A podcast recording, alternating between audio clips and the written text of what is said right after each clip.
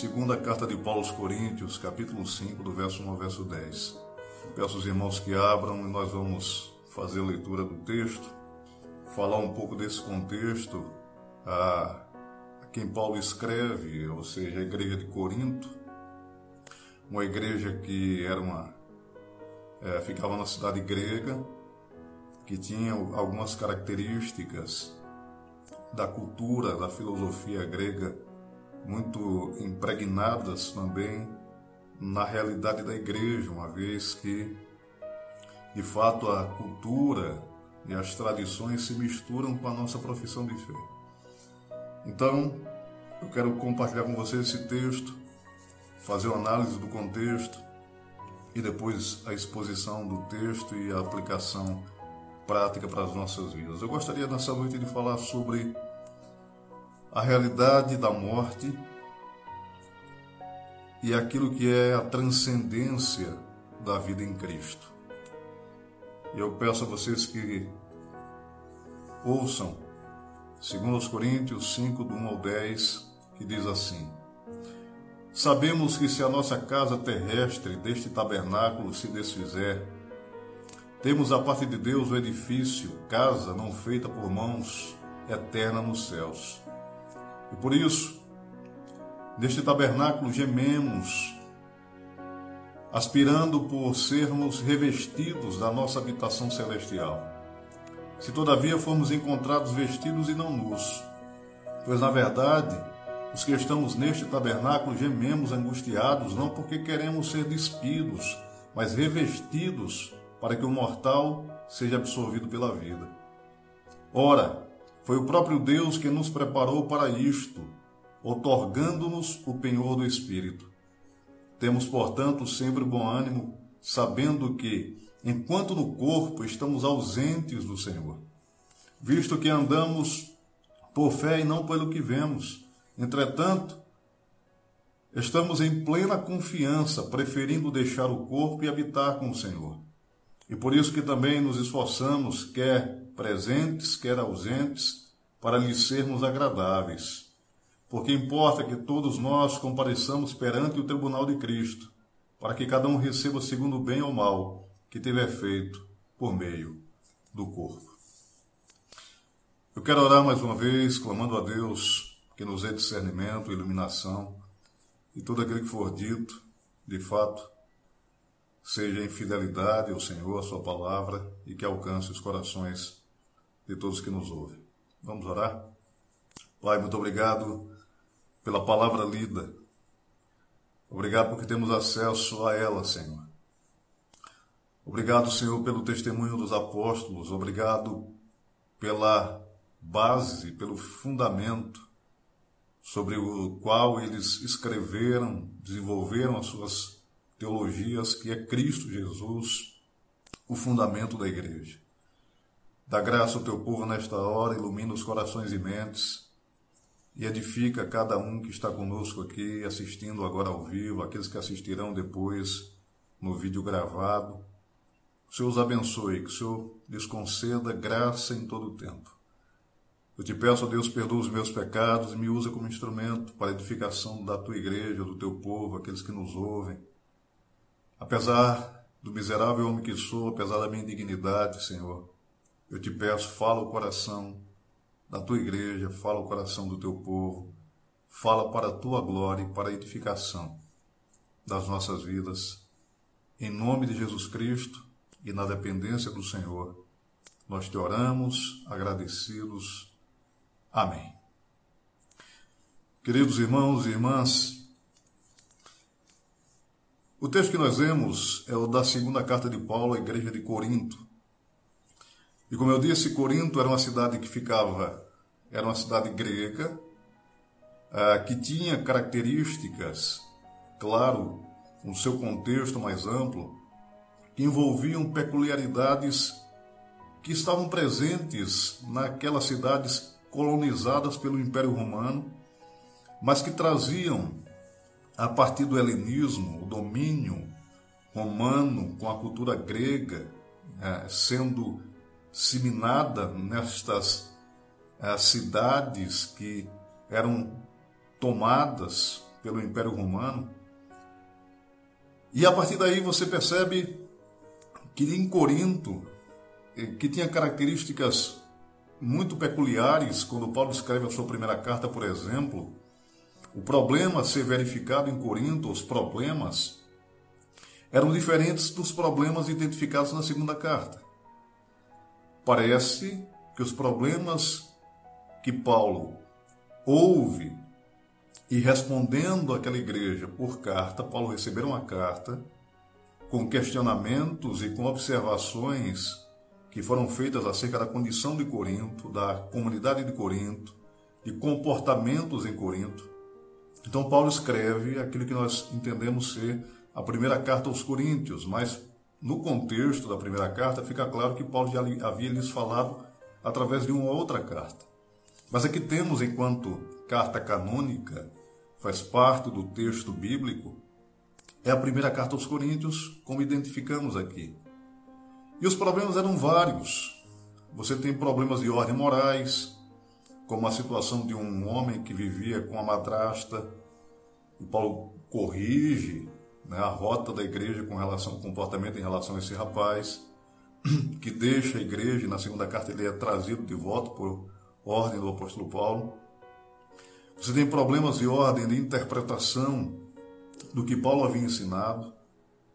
Você tem um problema é, partidário, uns se diziam de Paulo, outros de Apolo, outros de Cefas, que é Pedro, e outros de Cristo, eram partidos dentro de uma mesma comunidade de fé, e cada partida arvorava estar com a verdade, quando na verdade isso promovia apenas divisão e dentro da igreja estas divisões traziam para o todo um prejuízo enorme.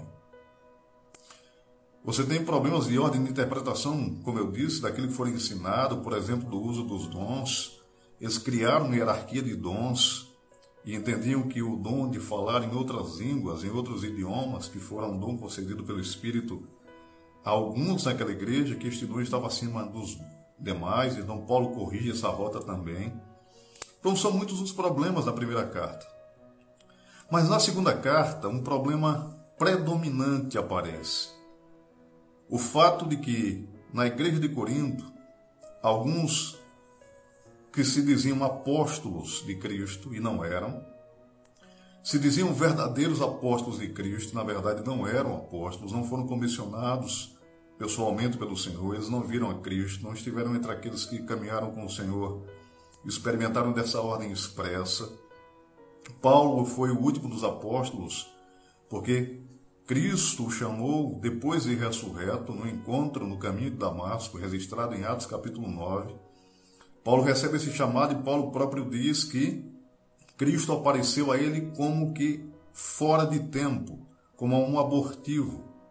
Ou seja, Paulo se coloca como o último a ser comissionado por Cristo, pessoalmente depois da morte e ressurreição do Senhor, naquele encontro glorioso no caminho de Damasco. Então, alguns em Corinto, eles se diziam verdadeiros apóstolos, e quais eram as bases que eles usavam para assegurar que aquilo que eles criam e ensinavam eram verdadeiros?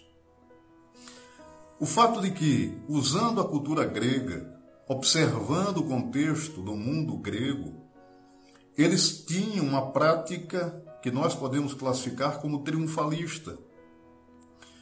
Porque o mundo grego, ele se movia pelo estereótipo. O mundo grego observava a beleza como parâmetro de supremacia.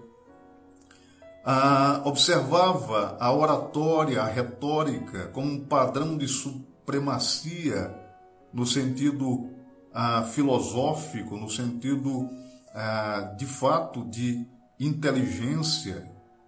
E isso era muito valorizado entre eles. Então, aquilo que a cultura grega, que estava disseminada em Corinto, também estava presente na realidade da igreja. E estes falsos apóstolos usavam estas bases, estes fundamentos da cultura, para então fundamentarem que eles eram verdadeiros apóstolos de Cristo.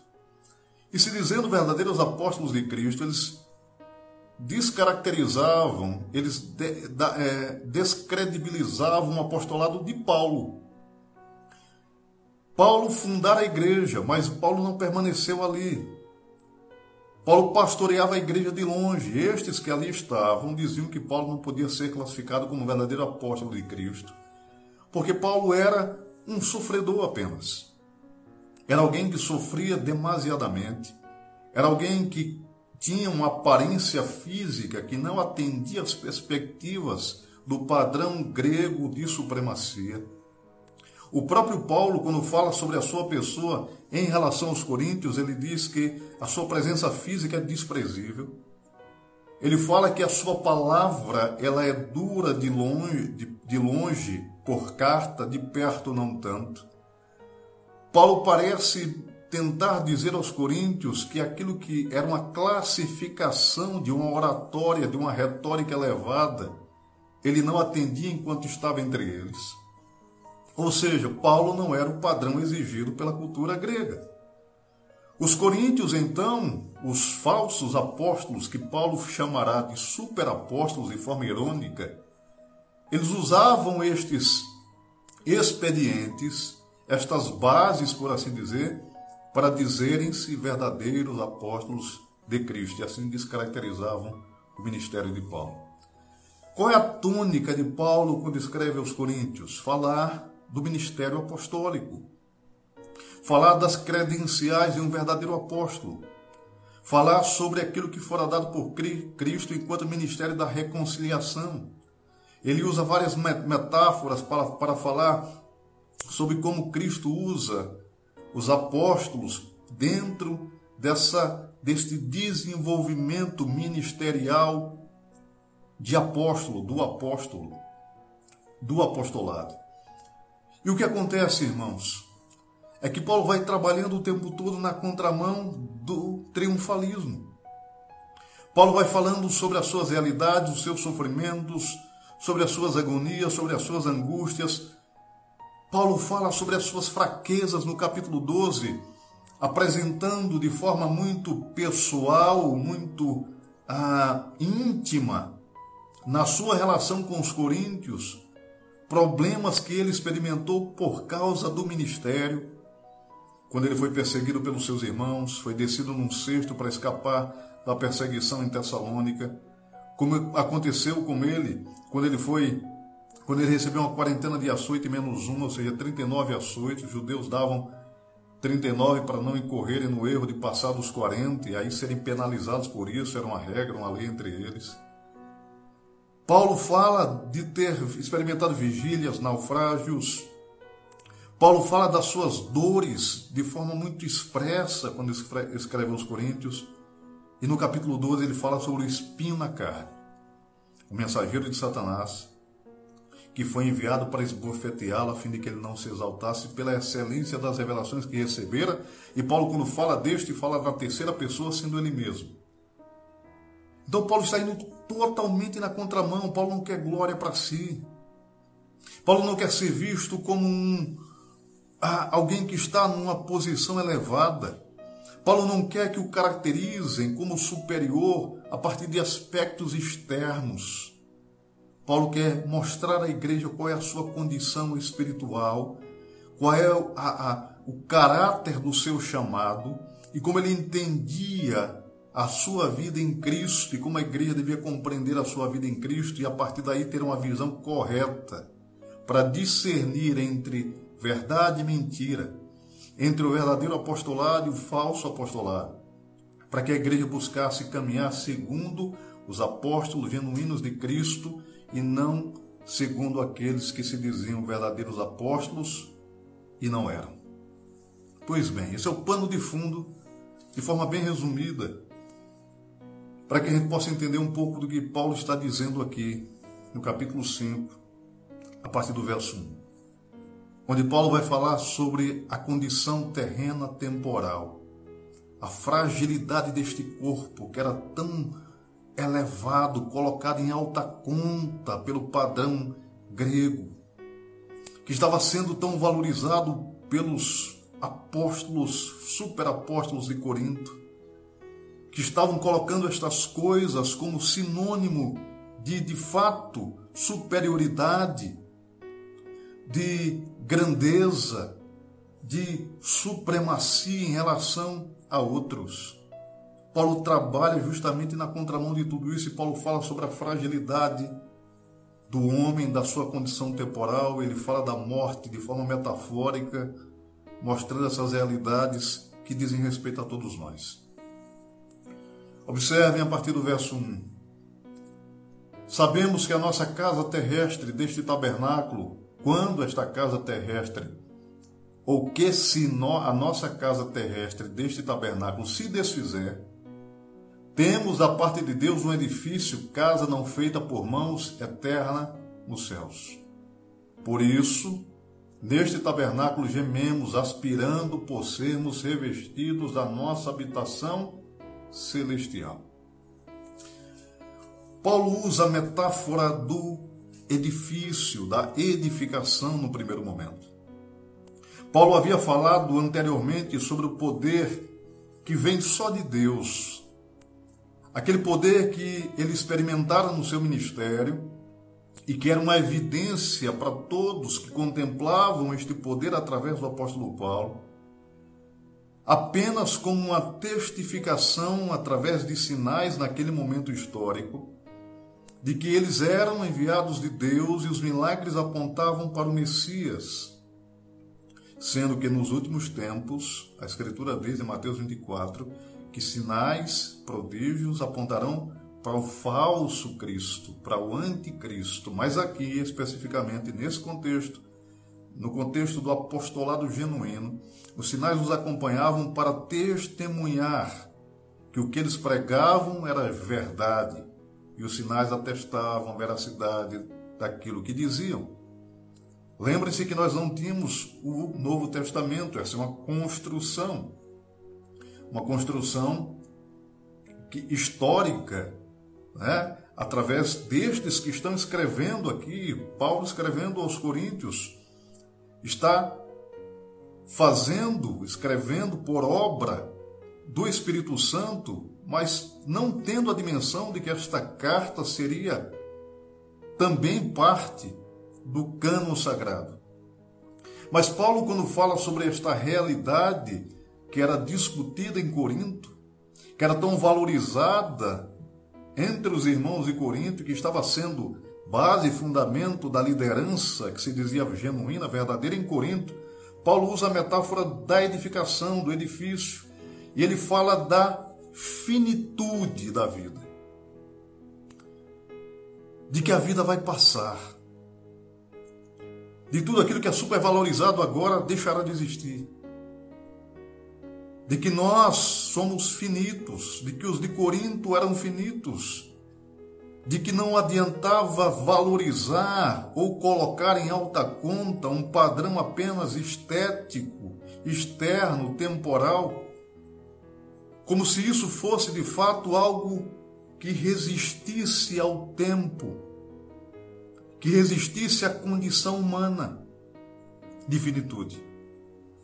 Por isso ele diz: sabemos que se a nossa casa terrestre deste tabernáculo se desfizer, temos da parte de Deus um edifício, casa não feita por mãos, eterna nos céus. Enquanto os falsos apóstolos de Corinto valorizavam o estereótipo, a estética, o padrão visual, Paulo fala sobre uma condição que transcende tudo aquilo que pode ser contemplado agora. Paulo apresenta uma realidade eterna. Paulo diz que quando este, esta casa terrena deste tabernáculo, está falando do corpo, da matéria, quando ele se desfizer, temos da parte de Deus um edifício feito não por homens, ou não por mãos, perdão, eterno nos céus. Paulo queria tirar o foco dos de Corinto das coisas temporais e levá-los a pensar nas coisas eternas e transcendentes. Não que Paulo estivesse, de alguma forma, tentando transformar os irmãos de Corinto em alienados. Não, absolutamente. Mas Paulo queria que as suas perspectivas, que aquilo que motivava os seus corações, que aquilo que eles tanto ansiavam, não fosse de alguma forma gasto na experiência das perspectivas humanas, ou nas perspectivas das experiências humanas, ou seja, Paulo queria que o pensamento dos de Corinto fosse transcendente. Que pensassem acerca de si mesmos como finitos, temporais, frágeis e que passariam. Ao mesmo tempo, ele aponta para a condição que não é construída pela vontade humana.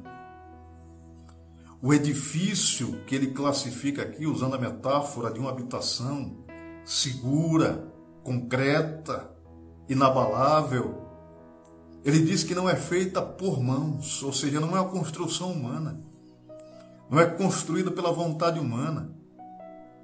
Ela não é temporal, ela é eterna, ela não é aqui, ela é nos céus.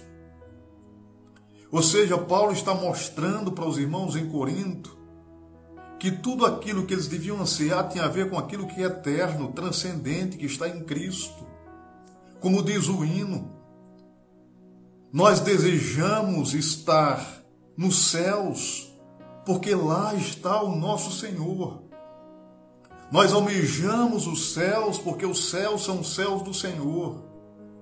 Nós queremos ir para a glória, para aquilo que entendemos ser uma condição eterna, transcendente, porque Cristo a conquistou para nós, é uma realidade que está nele.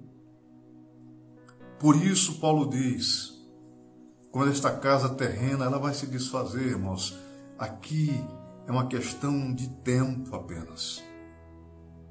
Ela vai se desfazer. Esse dia, esses dias perdemos pessoas queridas, o Jean Rego, vítima de Covid. Ontem um primo nosso tiraram a sua vida. E tantas pessoas estão morrendo neste tempo pandêmico. Tantas pessoas queridas e amadas se foram. E quando alguém morre, e nós olhamos para o corpo na urna, no caixão, o que nós enxergamos? A nossa condição nós nos enxergamos nele, porque somos humanos como ele, frágeis como ele, mortais como ele. Paulo diz: quando esta casa terrena deste tabernáculo se desfizer, temos da parte de Deus um edifício feito não por mãos, não feito por mãos, eterno nos céus. Verso 2: E por isso neste tabernáculo gememos, aspiramos, por sermos revestidos da nossa habitação celestial, se todavia formos encontrados vestidos e não nus. Olha o que Paulo diz então no verso 2: E por isso, neste tabernáculo, ele muda a metáfora de casa para o tabernáculo. É assim que Paulo está olhando para o corpo humano. E a figura do tabernáculo é a figura de uma habitação daquele que adora a Deus. Pois o tabernáculo é a figura da, do lugar da adoração no deserto, na peregrinação dos hebreus. Paulo, então, ainda que enxergue o corpo como tabernáculo, como lugar onde Deus é adorado, ele usa a figura do templo na primeira carta, no capítulo 6, no capítulo 3, dizendo que Deus habita em nós, nós somos o templo do Espírito Santo. E ainda que use a figura do tabernáculo, um lugar onde Deus habita e onde ele é adorado, Paulo diz de novo que ainda que estejamos neste tabernáculo, nós gememos, aspiramos, aspirando por sermos revestidos da nossa habitação celestial. Paulo está nos fazendo refletir acerca da nossa realidade enquanto adoradores de Cristo, aqui e agora, no tempo presente, olhando para o corpo como lugar onde Deus habita e onde ele é adorado por nós. Em nenhum momento Paulo usa a figura de um lugar específico, ele jamais usaria esta figura. Ele mesmo diz que Deus não habita em templos feitos por mãos humanas. Então, o lugar da adoração não é o lugar para onde eu vou, é o lugar que eu sou. Mas ainda que nós estejamos neste tabernáculo, nós gememos pela expectativa da nossa habitação celestial, por sermos revestidos desta habitação. Ou seja, um tabernáculo temporal, finito, que anseia por ser revestido daquilo que é a sua condição eterna. E nessa expectativa nós gememos. Ele usa essa figura quando escreve os Romanos, no capítulo 8, falando de três gemidos ali. Ele fala que nós gememos, nós, os seres humanos, gememos. Ele diz que o Espírito Santo geme por nós diante de Deus quando nós oramos e não temos palavras para expressar as nossas orações, e Paulo diz que nós nem sabemos orar como convém. Mas o Espírito Santo geme, o Espírito Santo traduz o nosso gemido, mas o gemido do Espírito Santo é um gemido completamente perfeito diante do Pai. E ele diz que a natureza geme, ou seja, tudo aquilo que está na condição encerrada pelo pecado a partir do Éden, está nesta condição de quem geme, de quem anseia. Este gemido é um bramido de alguém que quer, que deseja o eterno. É o bramido, o gemido de alguém que anseia pelo que é a experiência sem a dor, sem o sofrimento, sem as angústias que dizem respeito e são inerentes à nossa condição temporal. Os de Corinto precisavam entender que eles não haviam chegado, não haviam alcançado, por mais que bênçãos fossem concedidas por Deus àquela comunidade de fé que eles não haviam experimentado absolutamente nada em comparação com o que há de vir. Lembro de Paulo também aos Romanos, no capítulo 8, verso 18, um contexto extraordinário de justificação pela fé e a partir daí a condição do crente em Cristo, numa linguagem jurídica, numa linguagem onde ele apresenta condição culpa, justificação, e aí então, na justificação, esta condição de redenção em Cristo. Ele diz no verso 18 do capítulo 8: Tenho por certo que as aflições do tempo presente não são para se comparar com a glória que em nós há de ser revelada. Aí alguém pode dizer: mas, pastor, nós estamos aqui agora sofrendo, devemos desejar morte? Absolutamente. Olha o que Paulo diz no verso, no verso 4. Perdão, no verso 3, do verso 3 ainda, ele diz: Se todavia fomos encontrados vestidos e não nus, é uma metáfora da condição daquele que está em Cristo. Ou seja, ele quer fazer pensar sobre a condição de quem está se dizendo verdadeiro apóstolo de Cristo, está ensinando a igreja sobre triunfalismo, bênçãos temporais e padrões estéticos apenas em alusão àquilo que ele está dizendo, em comparação àquilo que ele está dizendo aqui e agora, e mostrando claramente que é necessário que haja uma reflexão sobre a própria condição, se é de fé genuína ou é apenas uma retórica triunfalista. Por isso ele disse: fomos encontrados vestidos e não nus, ou seja, se estivermos revestidos de Cristo, e não expostos em nosso pecado como inconversos. Observe, verso 4: Pois na verdade os que estamos neste tabernáculo gememos angustiados, não porque queremos ser despidos, ou seja, não porque nós queremos morrer, não porque nós queremos a morte, não porque desejamos a morte, não, mas revestidos para que o mortal seja absorvido pela vida. Desejar os céus não significa desejar a morte. Significa que desejar os céus que são os céus do Senhor, portanto, desejar o Senhor e os céus que são seus, passa inevitavelmente pela nossa condição mortal. Nós vamos morrer, é fato. Nós vamos experimentar a morte, é fato. Devemos desejar a morte? Não. Mas sermos revestidos da nossa condição celestial? Sim. Porque isto vai acontecer um dia. Porque nós não sabemos quando findaremos este mundo, quando morreremos.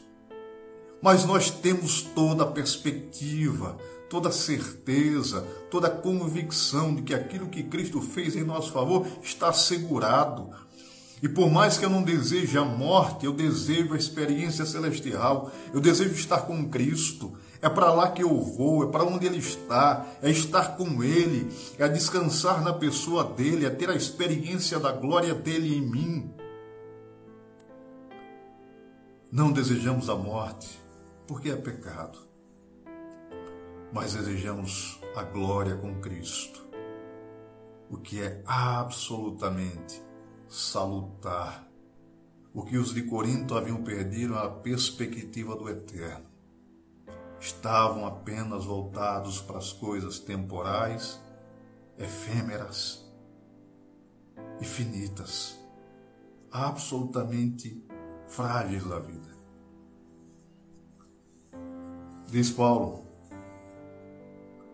verso 5: Ora, foi o próprio Deus que nos preparou para isto, outorgando-nos o penhor do Espírito. Olha a outra metáfora que Paulo faz. Paulo é o mestre das metáforas. Ele aprendeu com seu mestre, com Cristo. Ele diz: Foi o próprio Deus que nos preparou para isto. Para quê? Para que experimentemos da nossa condição eterna outorgando-nos o penhor do Espírito. Eu não sei quantos aqui já penhoraram alguma coisa, mas certamente todos sabem o que é o penhor. Você precisa de um dinheiro, vai no banco, leva lá as suas joias, alguma coisa valiosa que você tem. No meu caso, se fosse para penhorar, tinha que ser livro, que é a única coisa que eu tenho. mas acho que não tem muito valor para penhor. Então você pega lá o valor com o banco, você deixa aquilo lá segurado e depois você vai com o valor fixado, o valor contratado, resgatar o que você deixou que é precioso para você. O penhor do Espírito é o fato de que Deus colocou o seu Espírito Santo em nós. Nós somos por Cristo, guardados. Nós estamos seguros nele. Absolutamente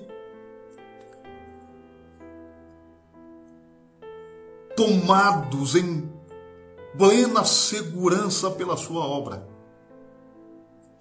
Como ele próprio disse, está registrado em João capítulo 10, ele diz que as suas ovelhas ninguém pode arrebatá-las das suas mãos.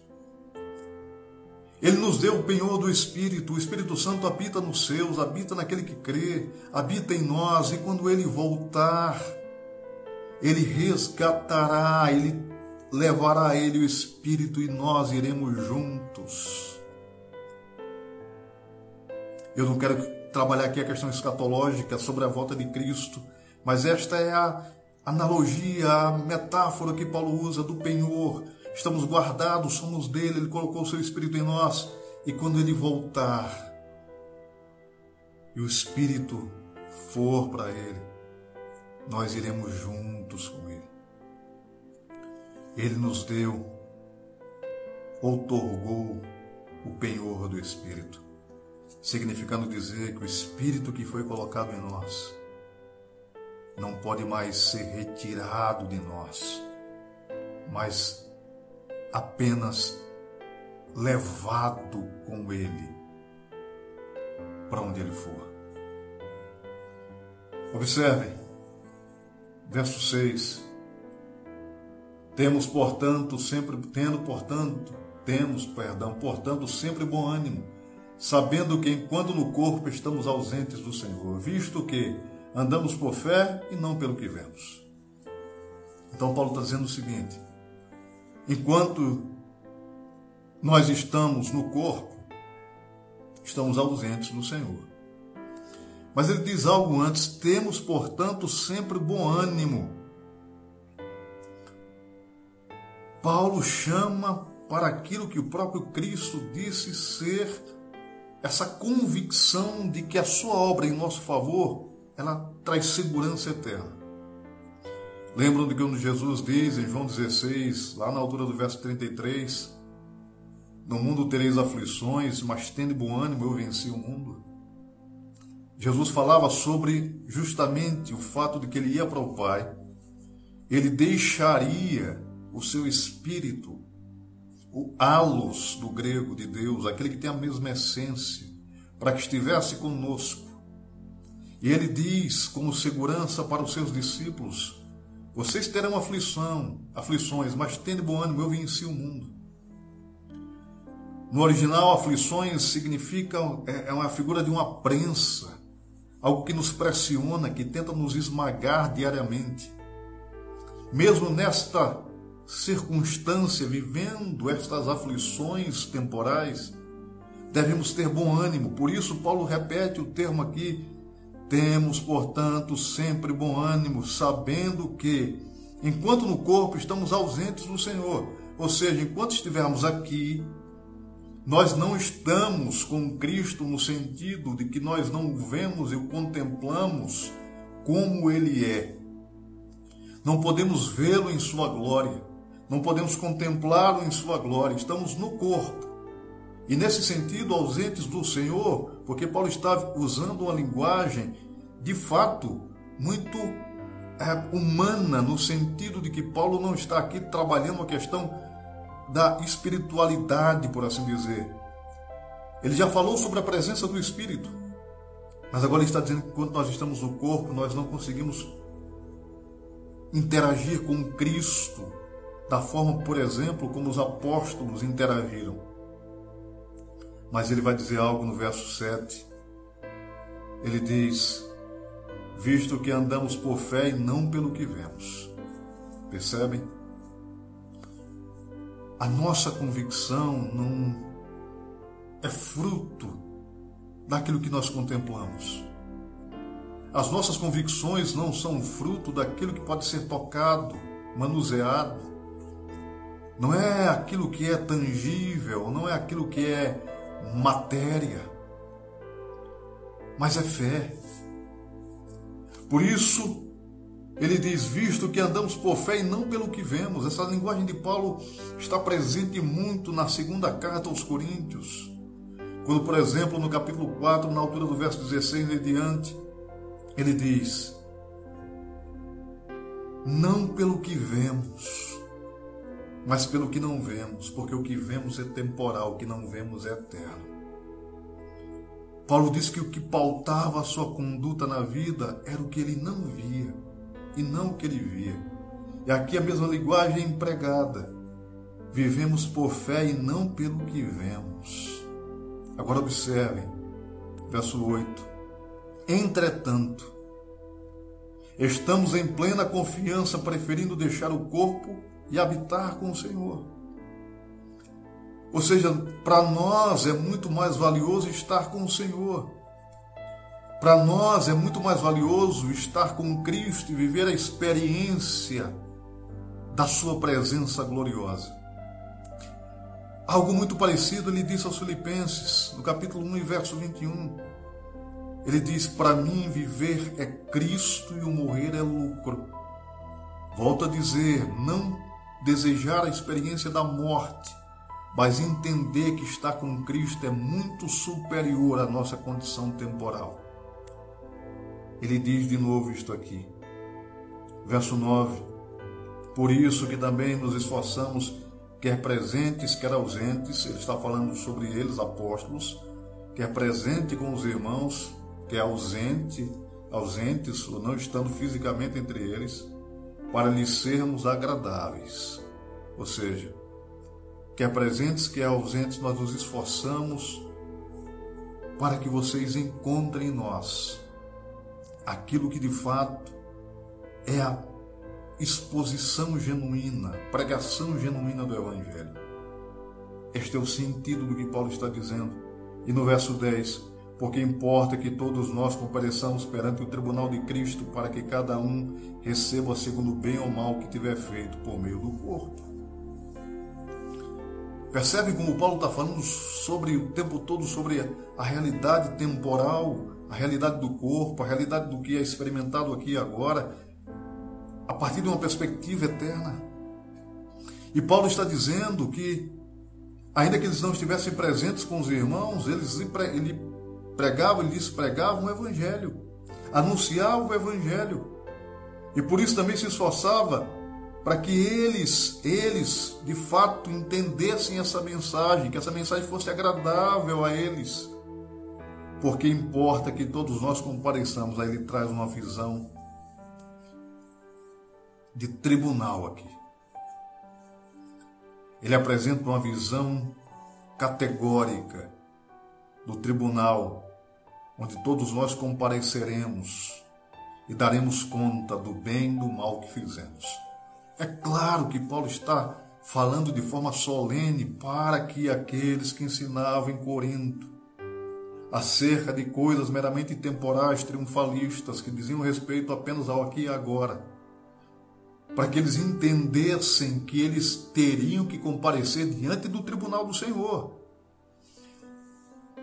Porque aqueles que pensam que pregar qualquer coisa, anunciar qualquer coisa, viver de fantasias, enganar pessoas, tirar dinheiro de pessoas, enriquecerem com a pregação de um pseudo-evangelho, fazerem fortunas, criarem impérios, patrimônios absurdos, que são completamente incompatíveis com a pregação do genuíno evangelho. Porque o motivador de quem prega o evangelho não pode ser material.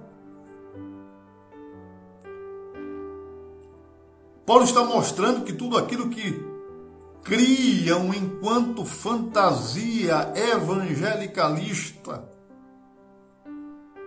que diz respeito a conquistas temporais, a prosperidade meramente material, a coisas efêmeras e finitas, que estas pessoas comparecerão perante o tribunal de Cristo.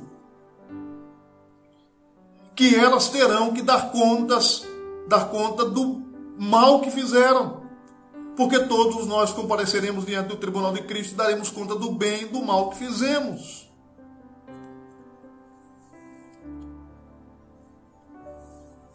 Porque existe tanto, perdão o termo, mas eu vou usar. Por que, que existe tanto picareta pregando a crentes incautos? Porque estes picaretas não acreditam que, tá, que terão que dar conta diante de Deus. Lembro do que está em Mateus capítulo 7, lá na altura do verso 24. Naquele dia me dirão: Senhor, Senhor, nós não fizemos milagres em teu nome, não expulsamos demônios em teu nome, não fizemos maravilhas em teu nome, então lhes direi abertamente: Apartai-vos de mim, vós que praticais a iniquidade, eu nunca vos conheci.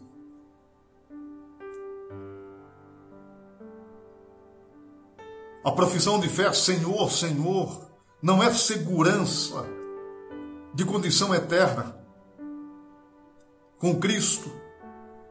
A mera profissão, o mero verbalizar que Cristo é o Senhor e na prática ensinar e conduzir pessoas a pensarem apenas na sua condição temporal, sem apontarem para a realidade de uma cruz que transcende tudo aquilo que possa ser comparado ao que está presente nas nossas vidas enquanto realidade finita.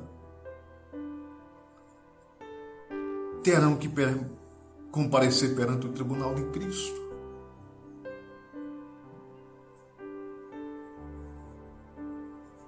Todos estes que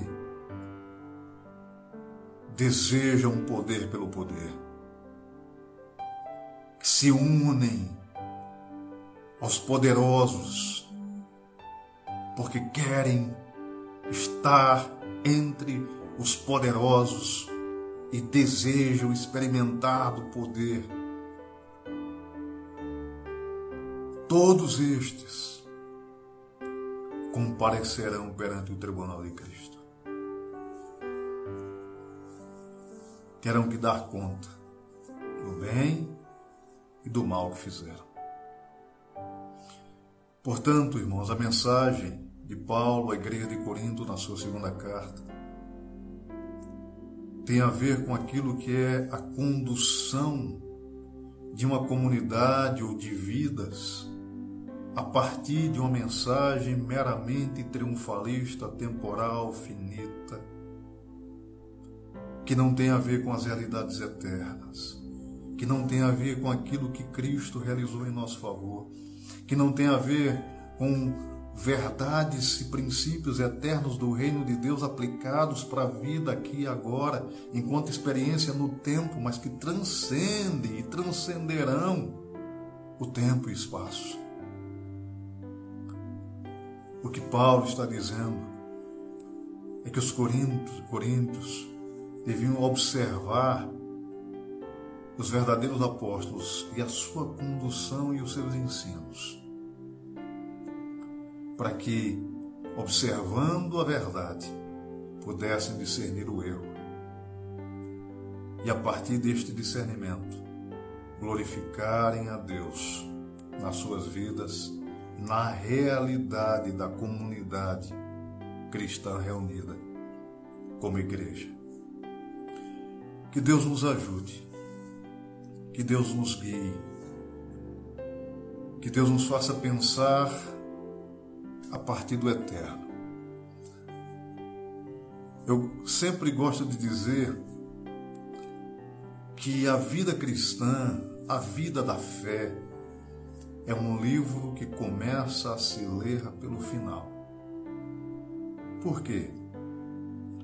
Porque nós temos todas as convicções em nossos corações agora sobre realidades eternas, sobre coisas do porvir sobre as coisas que pertencem ao que é transcendente.